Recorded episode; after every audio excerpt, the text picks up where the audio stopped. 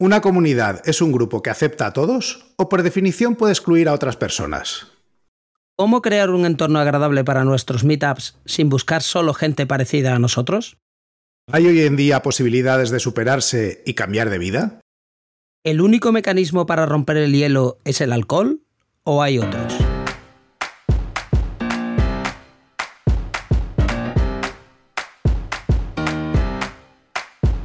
Bienvenidos a Unicode U00D1. El podcast para desarrolladores móviles y no tan móviles patrocinado por Realm MongoDB. Yo soy Diego Freniche. Y yo soy Jorge Ortiz.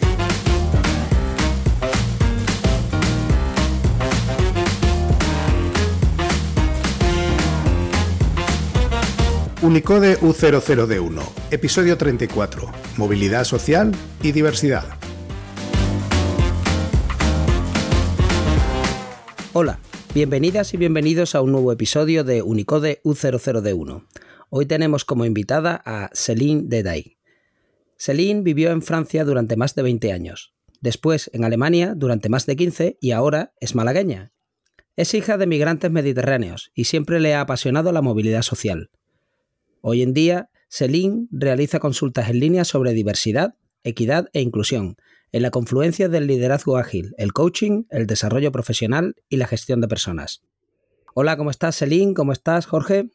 Hola, Diego. Hola, Jorge. Buenos días. Buenos días, Celine.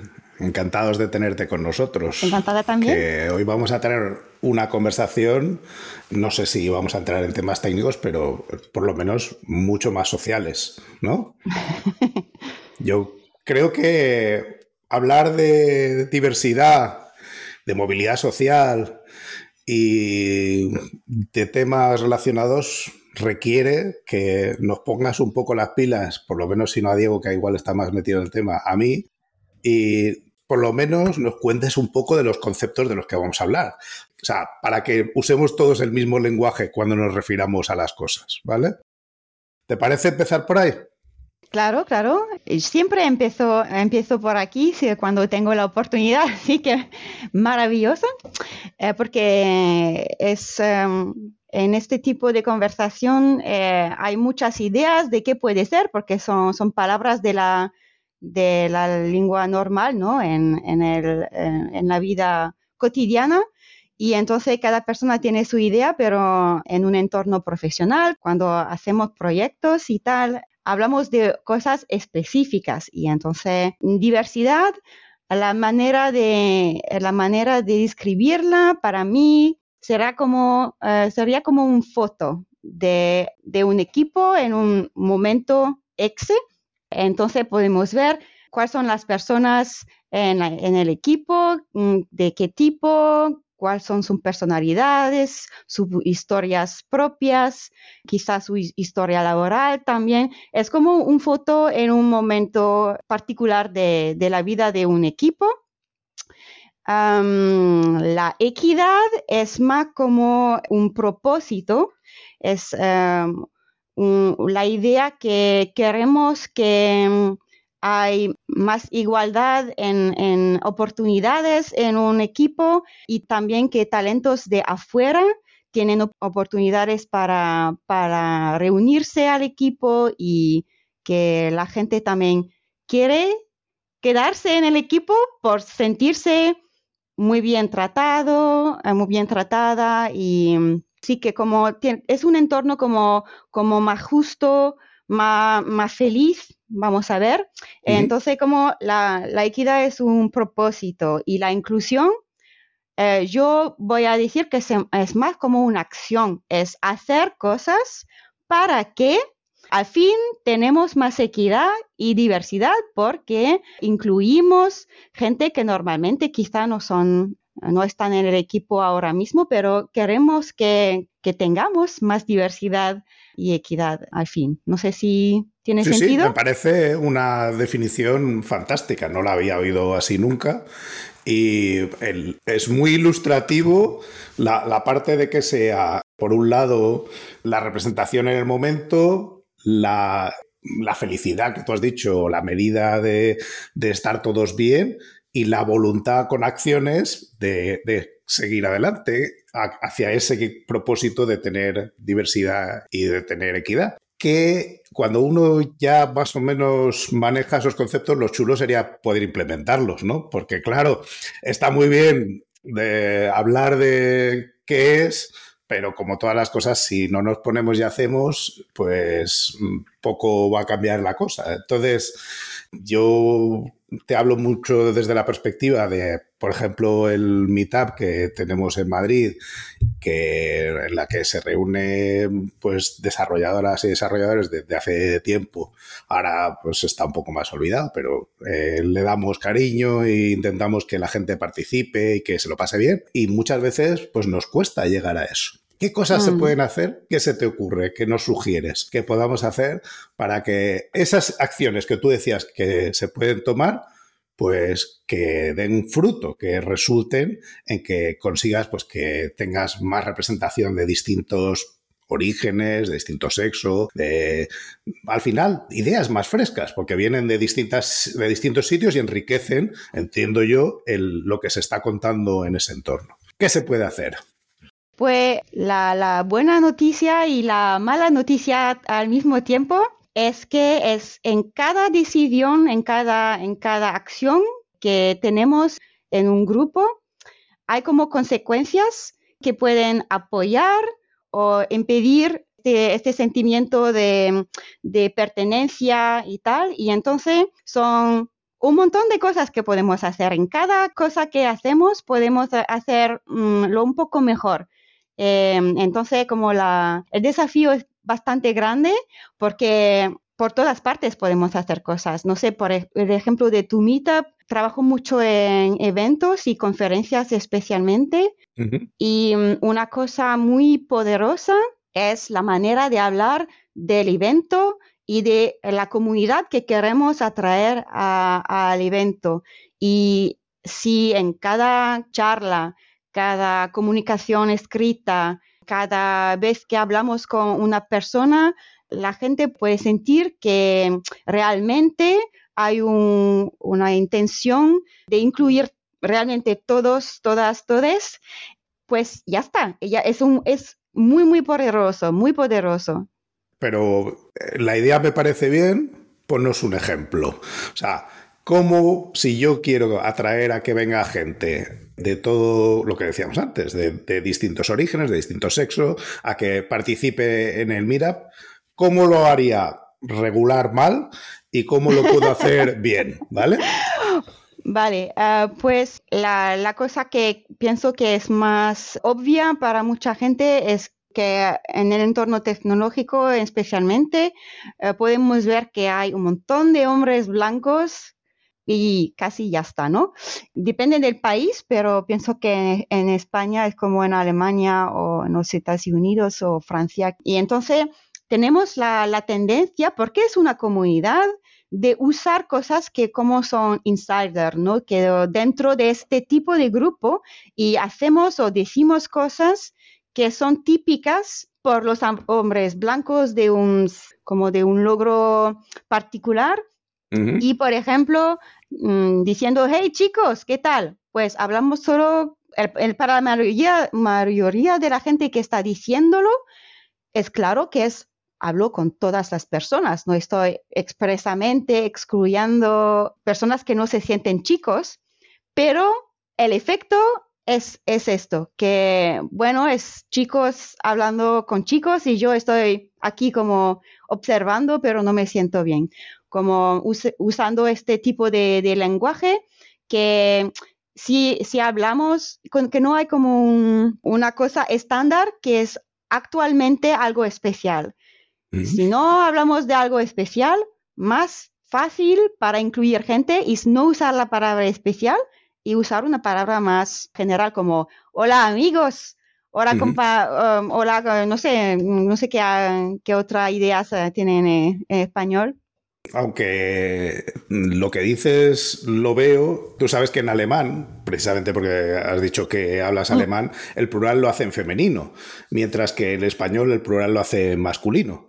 Entonces, muchas veces es muy difícil cambiar plurales y, a uno le suena raro. Pero más allá de... Suena raro, de siempre.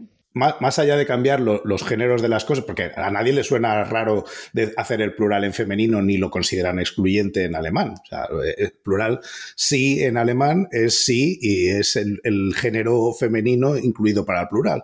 Se hace para todo el mundo, pero se trata como plural. En español el género tradicional del plural es el masculino. En francés también, sí. Claro, entonces, más allá de eh, las palabras específicas de género, que Diego lo hace muy bien y siempre me empieza presentando bienvenidas a todas y a todos y, hace un esfuerzo para que eso sea así. Y, y quiero decir una cosa, dado que eh, yo ya tengo una edad, ¿no? Y la educación que nos dieron nos insistieron mucho con los plurales genéricos. Eh, mm. En la época en la que yo estudié, lógicamente, eh, eso habría sido una falta de ortografía. O sea, me lo hubieran tachado, ¿no? Me, mm. hubieran quitado medio sí, a Mí también. claro, me hubieran dicho, esto no es la manera correcta de decirlo en castellano. Entonces, un problema que tenemos también simplemente es que, claro, se nos ha enseñado la gramática del castellano de una manera, ha ido evolucionando, pero claro, te la han enseñado cuando eras pequeño y eso lo tienes ahí metido un poco, ¿no? Y por mucho que tú tratas de o sobreexponerte, ¿no? O, mejorar, ¿no? En ese sentido, pero cuesta porque, claro, te lo han enseñado y es como algo que lo tienes ya mecanizado. Entrando un poco también en, porque estáis hablando del poder de las palabras, yo iría un poco eh, más al, origen de los eh, meetups. Si yo quiero hacer una reunión con gente, y yo entiendo que igual que tú, a lo mejor, Celine, eh, tú te reúnes igual con chicas, ¿no? Porque sales por ahí a lo mejor con chicas. Estoy, igual me equivoco, pero igual sales con chicas. Y quieres montar un meetup, lo normal es que vayas pues con tus amigas, ¿no? Y a lo mejor puedes coger a dos chicas. Si yo quiero montar un meetup, pues casi que lo normal es que lo haga con algún amigo mío, con el que, porque yo creo que los humanos todavía somos primates con mucha eh, sensación de pertenencia a tribu. Entonces, como para sentirnos más cómodos, ¿no? Pues vas a lo sencillo, a lo fácil, que es empezar con, con otros chicos. La foto que sale es, hay dos hombres con barba montando un meetup me excluyen. Cuando, cuando no es el caso. O sea, el caso es que yo empecé, como hay que empezar por algún sitio y hay que empezar ya te vas a encontrar con bastantes problemas. O sea, buscar un sitio donde hacer la reunión, buscar temas interesantes, movilizar la reunión. Ya tienes como mucho trabajo que realmente no es tu trabajo, o sea, es algo que quieres hacer por gusto, pues lo normal, entiendo yo, que si un grupo de chicas se reúnen y montan un meetup, lo hagan con chicas porque les va a resultar menos complicado. Eh, yo no me sentiría excluido. O sea, yo, por ejemplo, he sido, eh, yo llevo teletrabajando desde antes de que estuviera de moda, ¿no? Y he sido el, eh, claro, yo era el amo de casa, o sea, yo he estado siempre en casa y yo me he encargado de llevar a mis hijos a la guardería, al colegio.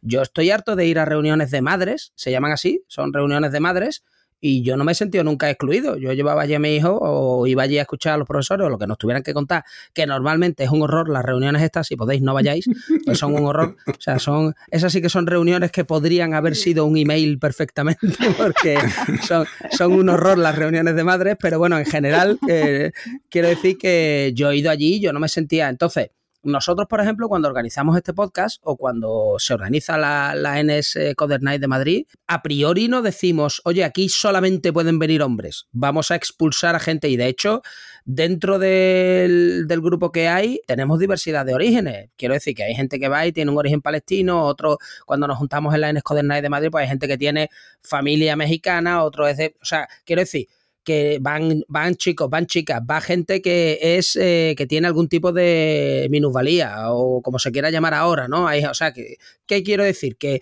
intentamos no ser excluyentes conscientemente, mm. pero, pero vuelvo a lo mismo. Como tenemos esa mentalidad de tribu, ¿cómo la mm. evitamos? Porque quieras o no, uno empieza por lo fácil y después te dicen, mm, sin darte cuenta, a lo mejor estás excluyendo a este grupo, pero yo entiendo que, o sea, todos no vamos a montar grupos de, mm, yo qué sé, neonazis excluyentes, o sea, al menos no es el caso aquí. Entonces, eh, si lo hacemos sin, sin querer, ¿qué podemos hacer para darnos cuenta? O sea, que tú qué le propones a la gente que tú tienes como un checklist de cosas que deberías de tener para mejorar? Sí, pues son, son ideas muy, muy importantes. Lo que, lo que ha puesto eh, en la mesa ahora es que es una cuestión, eh, una cuestión de comodidad.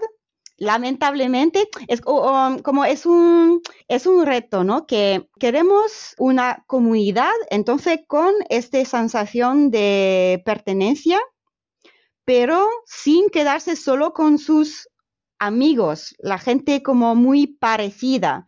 Es, lo, es lo complicado. Así que una, una idea es eh, olvidarse que cada, cada persona en el grupo debe ser una persona simpática para ti. Es complicado.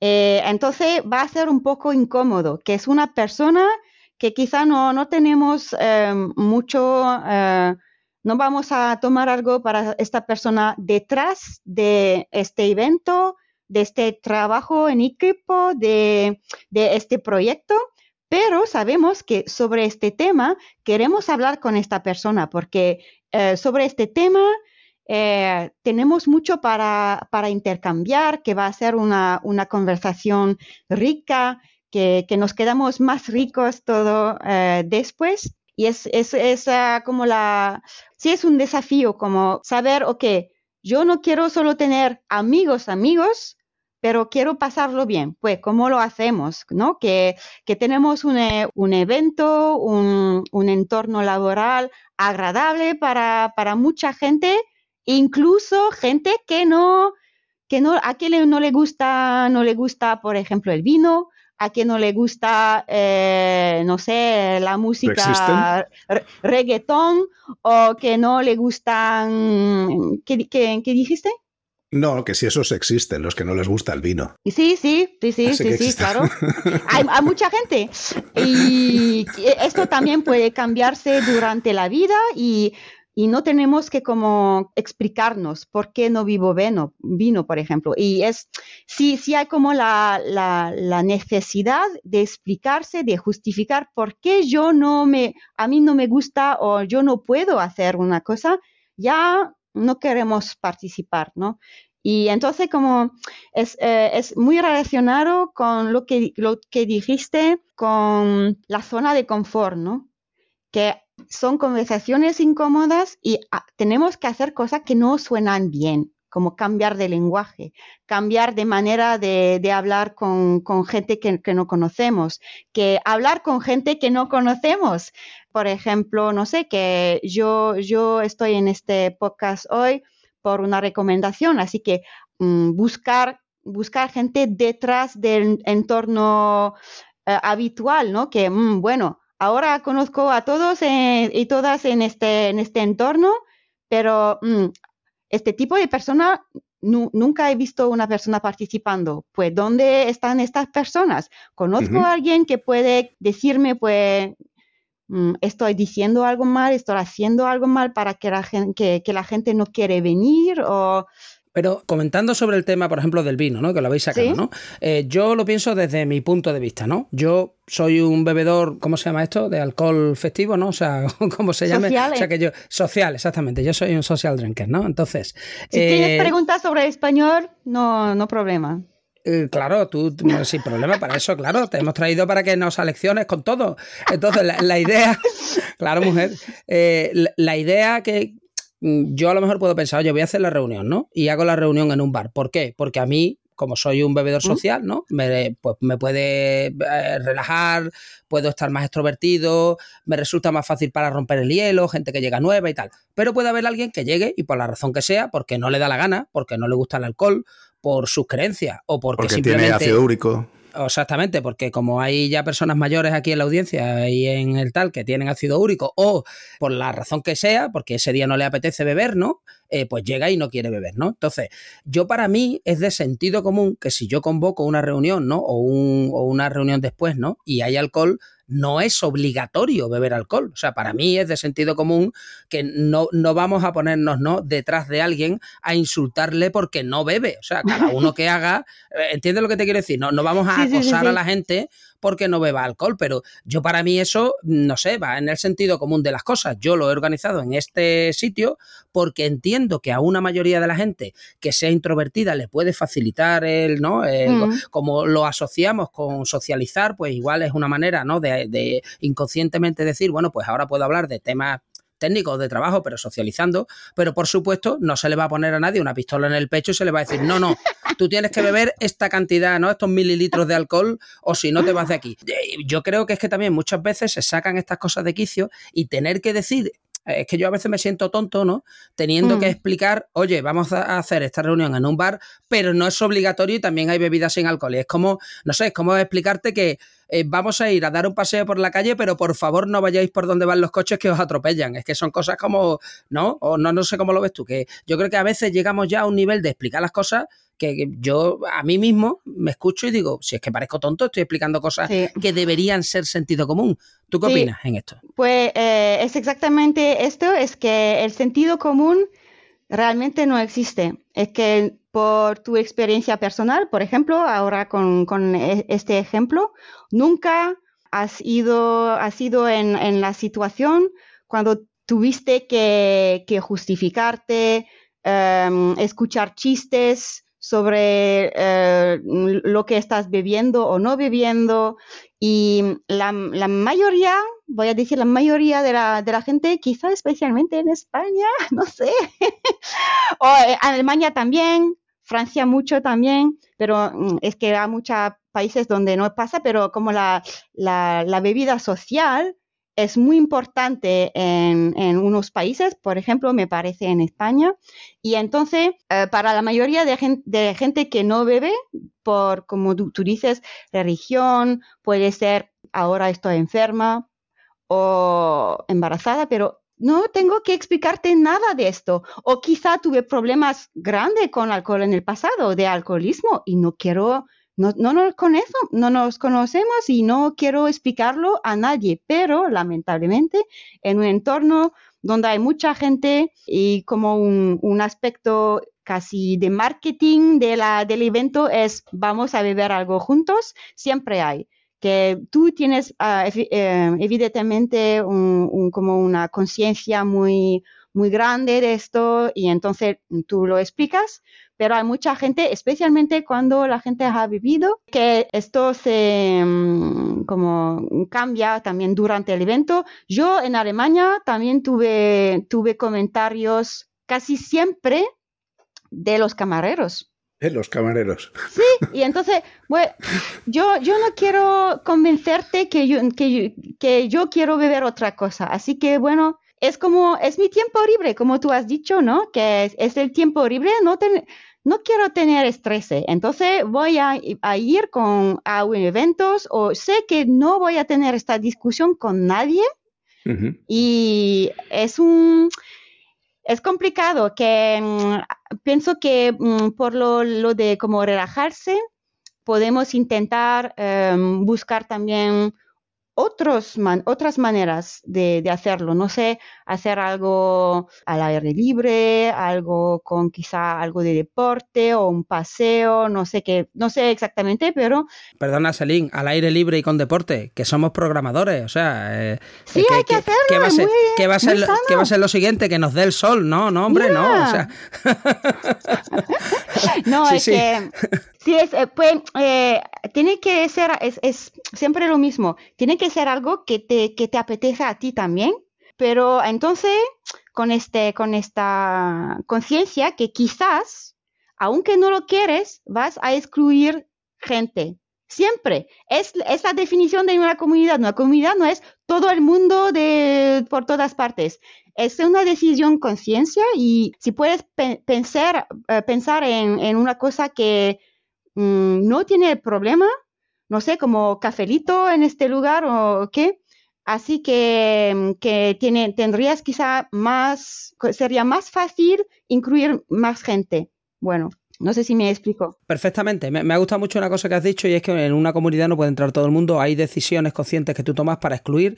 Eh, por ejemplo, por ejemplo, yo pongo un caso que se nos dio a nosotros y es que teníamos una comunidad para hablar de iOS, ¿no? Y de programación con iOS y llegó una persona que quería hablar de programación en entornos Windows, que es otra cosa que no tiene nada que ver, ¿no? Entonces mm. era, oye, hay grupos que hablan de eso en Sevilla. Exacto. Vete, vete a aquel grupo y habla. Y no, y quería, de, o sea, a sangre y fuego, ¿no? Quería imponerse y ponerse a hablar de una cosa que allí, oye, que nos hemos reunido aquí, esto es como si hago una reunión pues, del club de motos, ¿no? Y tú vienes y quieres hablar de tractores. No, vete al grupo de tractores porque no tiene sentido esto. Entonces, a, esa persona se le tuvo que explicar varias veces es que nosotros no queremos hablar, no nos reunimos para hablar de esto, nos reunimos para hablar, o sea, si quieres hablar de, de iOS, que es para lo que estamos reunidos, maravilloso, pero no queremos hablar de otras cosas. Si quisiera hablar de otra cosa, ya me voy yo a ese grupo, pero bueno, en este caso se nos ha dado.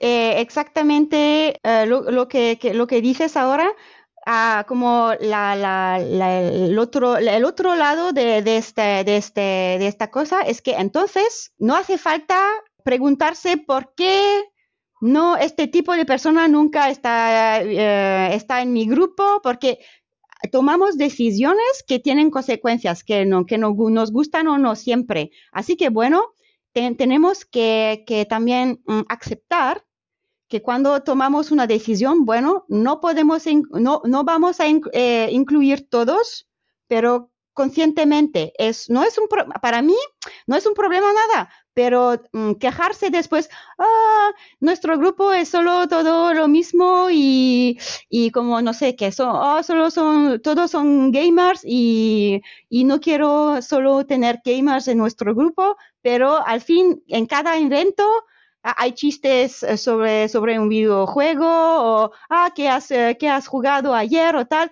Bueno, claro, si es como siempre un tema, es una decisión consciente. No, no, para mí no hay nada, no hay problema nada para decir, bueno, este tipo de, persona eh, me da pena que no pueden venir, pero está bien. Pero quejarse después que la gente no viene es, Déjame que, profundice en lo que estabas contando. Si yo lo he entendido bien, al final lo que tú estás sugiriendo, y que me parece una idea fantástica, es vamos a promover la diversidad a través de una diversidad de eventos distintos, de que no todos sean eh, vamos a tomarnos cerveza en no sé dónde o vamos a beber vino en no sé cuánto, porque al final solo vienen los que quieren tomar vino y cerveza. Vamos a hacer otras cosas, pero yo ahí, estando 100% de acuerdo con esto que estás diciendo, veo un problema adicional y es cómo llegas a ese conjunto que inicialmente mm. no te conoce, que no sabe de ti, que tú sí quieres que tenga representación en esa comunidad, que quieres que quieres oír sus ideas, que quieres que estén ahí, pero que mm, por, lo que decía Diego al principio, porque mm, al principio pues tú tiendes a montar las cosas con la gente que está cercana a ti y que ya son, ya tienen unas ciertas características en común contigo, pero tú quieres incorporar a otra gente. ¿Cómo haces que tu mensaje, que ya lo vamos a intentar modular para que sea positivo para esas otras personas, eh, les llegue? Para que, porque no están en, ese, en el colectivo en el que tú estás difundiendo ese mensaje. ¿Cómo extiendes? Ah, ahora pienso que hay dos, cosas muy importantes y lamentablemente, no sé, que solo funcionan con... tenemos que tener tiempo para llegar. La primera cosa es, no sabemos cómo hacerlo porque no aprendimos de la gente. Es que es, es, el problema de cuando no hay diversidad, es que no conoces a la gente, entonces no sabes por qué no viene no sabes qué le gustaría, no sabes nada. Y el primer reto será eh, aprender sobre la gente, pero sin, sin como preguntar muchas cosas a la gente que tienen que la, gente otra tiene eh, que educarte porque estás ya siempre eh, explicándose todo el tiempo. Es como una, una manera más, como más sutil más pasiva que, no sé, seguir, seguir gente eh, distinta en Twitter, eh, mirar, eh, mirar películas sobre un tipo de personas, no sé, leer libros que no, que no están escritos por, por el, tipo de persona que, que, te gusta normalmente, es quizá ir a un evento donde sabes que hay mucha gente em, diferente de ti, pero eh, eh, como tener un, papel más pasivo, ¿no? Para observar, para escuchar, para aprender sobre la gente, porque es un, es, un problema muy grande que es un círculo vicio, ¿no? Que, vicioso, vicioso. Vicioso. Que no hay gente en nuestro grupo, entonces no conocemos a la gente de este grupo y mm, nunca vamos a aprender. Entonces, como es solo el mismo grupo siempre y, entonces como la primera cosa es eh, buscar maneras de aprender más sobre la, gente que, queremos conocer mejor, pero sin eh, pedir a la gente que nos lo explican todo, como um, con tiempo, sin prisa, de manera eh, amable y humilde, muy importante también. Y la otra, y la otra cosa, que es como la fase 2, es confianza.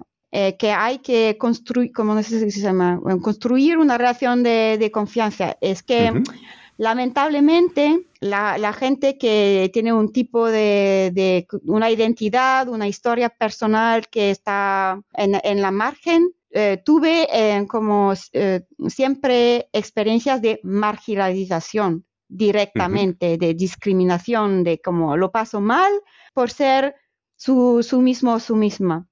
Y entonces va a ser muy difícil que estas personas tienen la confianza y decir, bueno, yo voy a, a, este evento, no conocer a la gente, pero voy a pasarlo bien. Normalmente tenemos como, como dudas y entonces con el tiempo construir una, una, relación de confianza con un grupo. Por ejemplo, en, para volver al ejemplo de, de, Meetup o de una empresa, es casi lo mismo, es contribuir a, a, otras personas, pero sin pedir algo. Es muy importante. Es que yo quiero ayudar, ayudar vuestro grupo, apoyar vuestro evento, bla, y yo no quiero nada para mostrar que, bueno, yo sé que tengo privilegio y necesita un poco, un poco de como vitamina euro, vitamina, no sé, publicidad o tal. Yo lo, yo lo hago para vosotros o vosotras. Y no para emplear a, alguien de vuestro grupo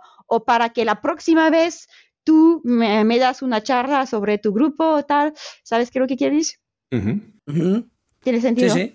Entonces, como aprender, aprender y construir una relación de confianza. Y esto tarda, pero es una buena noticia que siempre funciona. E, esto funciona. Cada, cada, cada pequeña cosa que hacemos bien está funcionando. Vale, y ahora déjame que me ponga en el lado oscuro. Y, y en las partes que a veces bueno, que no sale como uno quisiera. O sea, yo eh, recuerdo el otro día que había una discusión en Twitter que involucraba a gente que conocemos y apreciamos y que les estaban echando en cara eh, el número de personas, o sea, que los ponentes de una conferencia eran mayoritariamente masculinos. Mm. Me consta que es, los organizadores de esta conferencia han hecho siempre esfuerzos para que haya representación de todos los colectivos. Ha venido gente mm. de todos los países, ha venido gente de todos los géneros.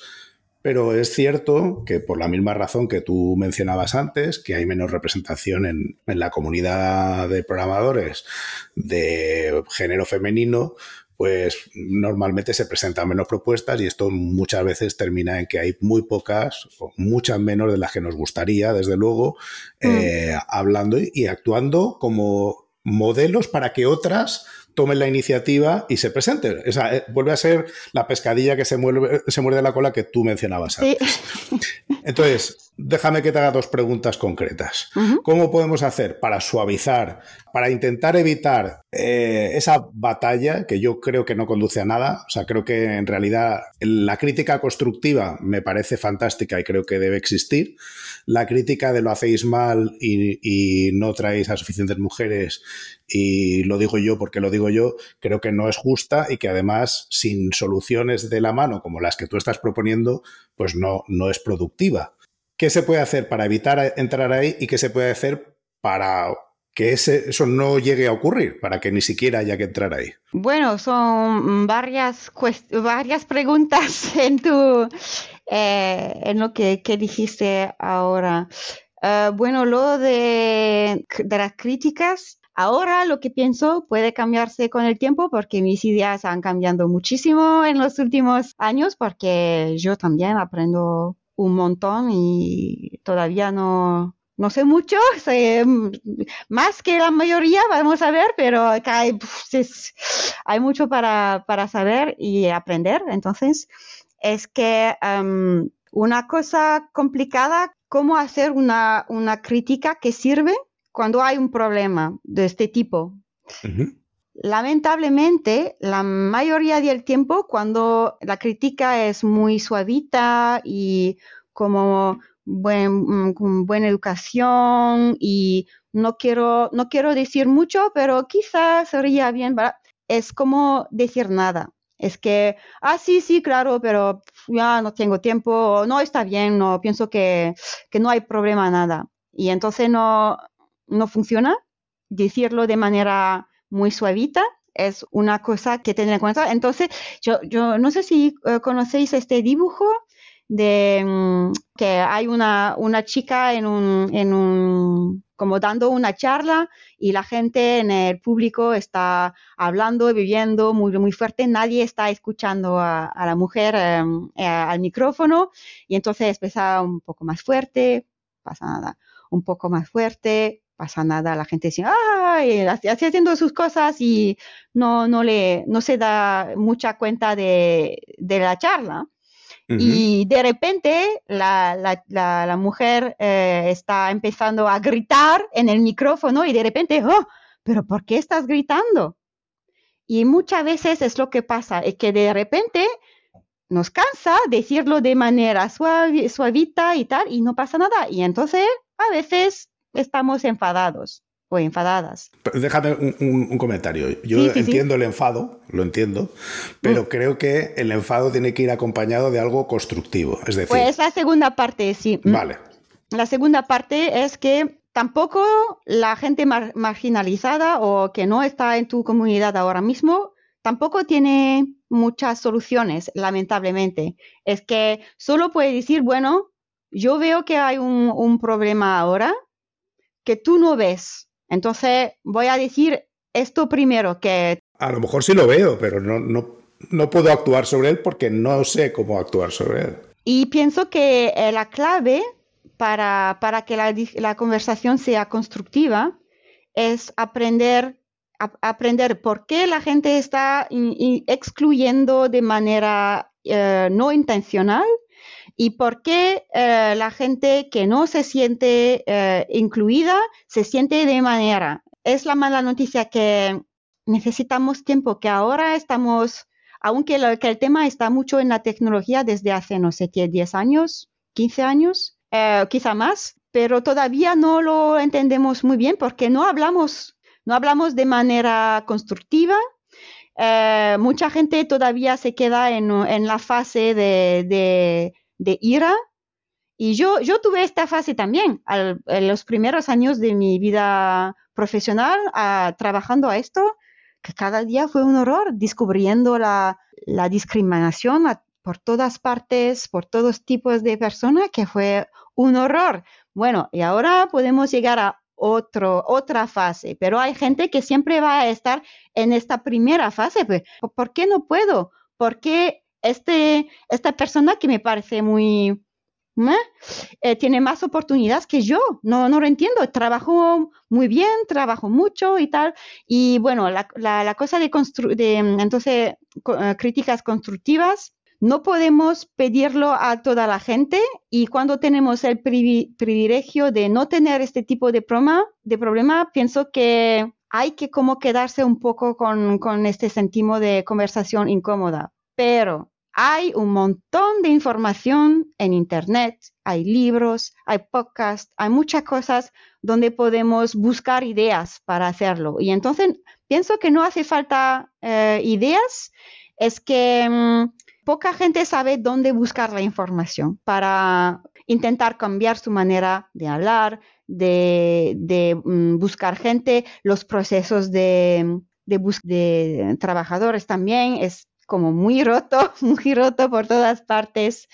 Eh, la cultura de las empresas, que es como hustle culture, ah, hay que como siempre, siempre trabajando y jo, estamos muy, muy competitivos y no, que más algo colaborativo, hay, la gente debe ser, debe poder sentirse vulnerable con sus, y esto tampoco está muy... tú, sabes que hay culturas, de hecho, eh, Diego y yo estuvimos leyendo el, el, libro este de la cultura corporativa de Netflix, que básicamente lo que promueve no es precisamente la colaboración, o, sea, o por lo menos a mí no, no, me, no me generó esa impresión.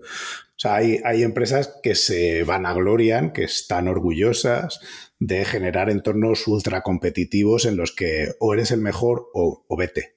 Sí, pero entonces no, no hay que quejarte. Si quieres otro tipo de personas y tienes esta cultura, pues es normal. Así que bueno, no, hay no hace falta decir, oh, ¿por qué la gente no quiere trabajar conmigo? Pues, ¿has, has leído tu libro?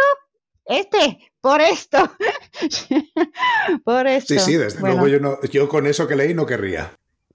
Sí, hay, hay gente que te explica su cultura y, e instantáneamente te excluye o tú te autoexcluyes porque dice, oye, yo, yo por ejemplo, yo no encajaría en una cultura de esta hipercompetitiva de tech pros, ¿no? En la que yo eso de, no, nunca he podido con eso, entonces como no, me gusta, mientras que tenga otras opciones para alimentar a mis hijos, mm. buscaré las otras opciones. Pero yo quería hablar de una última cosa, eh, ya para el final, y es que no hemos hablado nada, creo, de movilidad social. Ah, y me gustaría, me gustaría que nos dieras ahí un par de apuntes sobre qué entiendes tú por movilidad social, si tú lo has sufrido en tus carnes, si crees que ahora hay más o menos oportunidades para que si el ascensor social está averiado, si no, si tienes reparación, ¿qué piensas? Uf, sí, es como eh, la movilidad social es mi, tema de siempre. Pienso que desde pequeña estuve mirando la tele, las informaciones, las noticias con mucho mucho interés por esto, por mi historia familiar, como mi, la, generación de mis abuelos casi no, no pueden leer o escribir y vinieron de, de país, de, regiones muy, muy pobres y mis padres, esa, eh, la, reacción de, de, mis padres, esa primera generación que, que tuve como un trabajo de, mm, que no, no, sea blue collar, eh, como, como administrativos, eh, entonces como con un poco de educación, con palabras, con escribir cosas, con calcular cosas. Y mi generación es la primera generación que va a la universidad, por ejemplo. Entonces en la familia pude ver que hay oportunidades, ¿no? Que es posible salir de un grupo, un, logro socioeconómico, eh, aunque para la mayoría de la gente no funciona. Que hay como una, se hereda este, este cosa que no sé, no sé qué tal vuestras familias, pero en muchos casos los niños y las, las niñas se quedan en un entorno socioeconómico muy parecido a lo de los padres, eh, sin caer ni eh, subir. Y esto me parece triste. Pienso que, cuesta lamentablemente muchísimo trabajo. Como hay que eh, realmente ahora todavía eh, romper techos de cristal. Y esto es em, también triste que tenemos que hacerlo con medidas clásicas. Así que voy a, como a actuar de manera más masculina, por ejemplo, para que la gente me escucha, para que la gente me da, me da responsabilidad, para que voy a, reducir mi manera femenina de actuar porque, es, porque no, no me sirve en mi carrera, por ejemplo. ¿No? Y entonces, este por un, lado, eh, eh, por, un lado, como este, esta idea que hay posibilidades de, superar su, su, entorno familiar eh, para cambiar de, de vida, y de, y de, privilegio. Ahora tengo mucho más privilegio que mis padres y mis, mis abuelos. Y también hay la movilidad social horizontal, que yo también estoy muy fan, siempre cambiando de, mm, de industria, de tipo de trabajo, sin, sin, eh, sin, decir que voy a ganar más dinero o, o, menos, pero como las oportunidades para cambiar de entorno laboral. Esto también me parece muy eh, importante e interesante porque los seres humanos tenemos tantas posibilidades, estamos muy, muy flexibles, podemos aprender tantas cosas y la, la vida probablemente corta, así que a mí me gusta la idea de probar muchas cosas y ah, vivir en muchos entornos distintos. A mí me gusta la diversidad. Solo por comentar, yo ah, creo que aquí en el, en el podcast hemos tenido ejemplos de movilidad horizontal, o sea, mm. en el sentido de gente que ha cambiado de trabajo, o sea, ha cambiado completamente de carrera, o sea, mm. en el caso de Carolina, por ejemplo, pues que era recruiter y, ha pasado a ser programadora, o gente que viene de un background, como José Escabias, ¿no? Que se ha autoformado él solo, ha aprendido idiomas él solo, entonces viene de una extracción social pues más humilde y él solo, eh, pues mm. porque le gustaba, por cabezón, por porque veía un futuro mejor, porque pues efectivamente ha sido pues por insistencia Tesón y no y pues gente que llega, ¿no? O Jonathan Chacón, ¿no? Que eh, pierde la vista con 13 años y bueno, es ciego, pero sigue programando, le encanta mm. programar, hoy día es uno de los mejores programadores que yo conozco, no solo en accesibilidad, sino es que le pega todo, le pega a iOS, le pega a Android, la gente, pues claro, cuando lo ve siempre es lo mismo, pero tú cómo programas, no si eres ciego, bueno, pues mira, hijo, programa mejor que tú, que lo vamos a hacer, porque lo peor es que es verdad, o sea, es que sabe más que, que cualquiera. Hemos visto estos ejemplos, pero el tema de la movilidad social hacia arriba, a ver, yo soy un ejemplo con patas en el sentido de que eh, yo soy el menor, mis padres me tuvieron mayores, mi padre estuvo, eh, o sea, sufrió la guerra civil mm, aquí en España, se la comió con seis años, de seis a nueve años. Cuando acabó la guerra civil, mi padre no tenía para comer, o sea, era un analfabeto no funcional, era completamente analfabeto, sin unas familias numerosísimas, sin tener comida, contándome a mis enfermedades, que yo eso las he visto en los libros de Dickens, porque yo creía que esas mm. cosas no existían, ¿no? Y de ahí, a base de trabajo y esfuerzo, ha sacado adelante una familia. Claro, el tema está en que yo creo que él sufrió tanto que nos inculcó, oye, tenéis que estudiar, tenéis que, hay que mejorar, tenéis que trabajar duro, nadie, nadie va a venir y te va a ayudar, tú tienes que, tú por ti mismo, hazlo tú. Pero esto es tonto, ¿no? Que, que ¿por qué la gente tiene que ser sobreviviente? Que es malo. Que, ¿por, qué, ¿Por qué no podemos pedir ayuda? ¿Por qué no, no, no, no tenemos apoyo? Es lo, es lo que pienso, es, es un problema, yo lo, tengo también, por ejemplo, cuando estoy escuchando gente en Alemania hablando de, ah, la, la, escuela, los profes son muy duros. ¿Has ido, eh, ¿Has ido en la escuela en Francia? Que estamos muy estrictos y tal, pero... Y, y yo estaba, ah, sí, estamos mejor. No, no estamos mejor. ¿Qué está, ¿Por qué? No, no merece la pena. Al fin, tenemos todo competencias para hacer cosas, estamos eh, seres humanos todo más o menos equilibrados y no hace falta, no hace falta tenerlo muy duro, pero lamentablemente cuando tenemos como esta historia personal, familiar, eh, quizá con, sí, de, tenemos discapacidades, tenemos una identidad de, de, de, género distinta de la mayoría, todo como eso, hay que luchar, luchar, luchar. Y es muy cansado. Y entonces hacer, hacer cosas expresamente para apoyar a la gente que ya tuve que luchar muchísimo para llegar a este lugar y tú no, pues, ¿por qué no?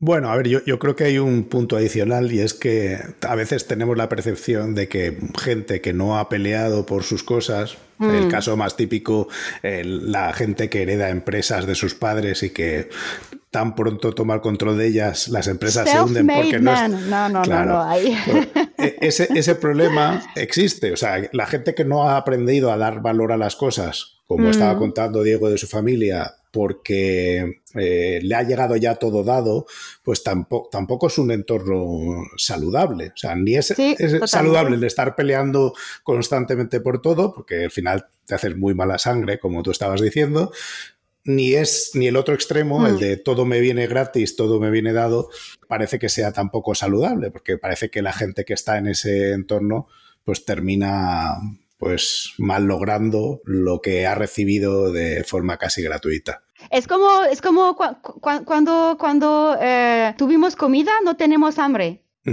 y después, cuando tenemos hambre, es, es la, el único momento donde pensamos en comida, que, ah, necesito comida, pero cuando no, tienes, no tienes hambre, porque ya tienes todo, no tomas notas. Bueno, pues yo creo que hemos yo creo que hemos recorrido para mí de forma muy interesante unos cuantos conceptos que algunos los conocía como tales, otros pues estaban menos definidos en mi cabeza. Así que mm, yo espero que a partir de ahora lo haremos mejor. Por lo menos hay propósito de enmienda. Muchas gracias y ya sabes dónde estamos, A vosotros, a vosotros. Fue muy, eh, muy agradable hablar con vosotros y, muchas gracias por, por invitarme. Gracias a ti, Celine. Eh, encantado y muchas gracias por bueno, venir y explicarnos estas cosas que muchas veces no son fáciles de ver, ¿vale? Gracias. A vosotros. Hasta luego. Gracias por escucharnos. Si te ha gustado y quieres que podamos crear nuevos episodios, te pedimos que nos ayudes a difundir este podcast. Puedes decírselo a tus compañeros, retuitear cuando anunciemos nuevos episodios, suscribirte para que se descarguen los nuevos episodios automáticamente o todavía mejor, puedes ponernos una valoración espectacular en tu plataforma de podcasting. Si tienes sugerencias sobre cómo podemos hacerlo mejor o propuestas de invitados o contenidos, ponlo en un tuit incluyéndonos a Diego arroba de Freniche o a Jorge JD Ortiz. Te recomendamos atender a los meetups de Realm. Tienes el enlace en la descripción. Y si tienes dudas sobre Realm o MongoDB, puedes participar en los foros. Si podemos aportar algo a tu comunidad, estaríamos encantados de atender a vuestros eventos, podcasts, conferencias o meetups. Por último, queremos recomendarte nuestro podcast hermano en inglés, The MongoDB Podcast, presentado por Michael Lynn y en el que se entrevista a desarrolladores, emprendedores y empresas. Lo tienes disponible en las principales plataformas de podcasting. Esto es todo por este episodio de Unicode U00D1. Hasta la semana que viene.